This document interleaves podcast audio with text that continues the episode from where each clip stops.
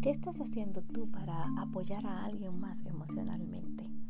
En estos días en los que todo el mundo parece estar perdido, las emociones están arriba y están abajo, las personas se encuentran desesperadas, no hay trabajo, no hay comida y estamos todos lidiando con esta situación global. ¿Qué estás haciendo tú por los demás? Pero ante todo, ¿qué estás haciendo tú para ti mismo? ¿Qué estás haciendo tú para tener una buena salud mental? Nadie puede dar lo que no tiene. Entonces, cuando te sientas estresado, cuando sientes que tu vasija de emociones ya está secándose, ¿a dónde vas? ¿A dónde recurres?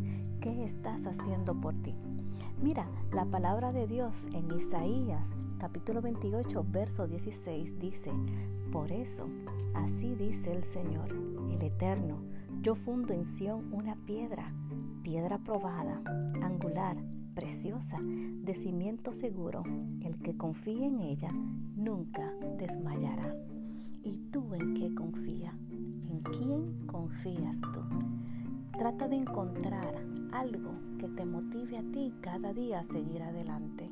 Trata de encontrar algo que te motive a ti a tener esa esperanza de vida. Que si las cosas no están bien hoy en día, por cualquier, cualquier situación, cualquier razón, trata de encontrar ese punto que te dé el balance espiritual y el balance emocional. No te quedes dentro de las cuatro paredes de tu casa solamente pensando qué vas a hacer mañana. Piensa más bien, ¿ok? esta es la situación. Voy a salir de esta situación porque no estoy en esto solo. Sigue adelante, dale esperanza a los demás, pero primero asegúrate de llenarte tú de esperanza. Tú primero tienes que trabajar con tu salud emocional y entonces darás lo mejor de ti a todas aquellas personas que te necesiten y te busquen para un apoyo. Sé de bendición para otros, ¿por qué no? Hey, hay muchas personas que hoy no están aquí para contarlo. Hay otras personas que no pudieron ver el nuevo día, pero tú estás aquí estás con vida. Si no tienes comida, no tienes trabajo, pero todavía tú tienes vida, todavía estás suspirando.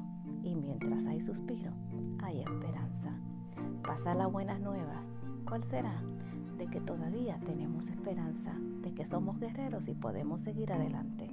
Dios te bendiga, Dios te guarde, Dios te cuide, sé de bendición para otros y comparte este audio si te interesa.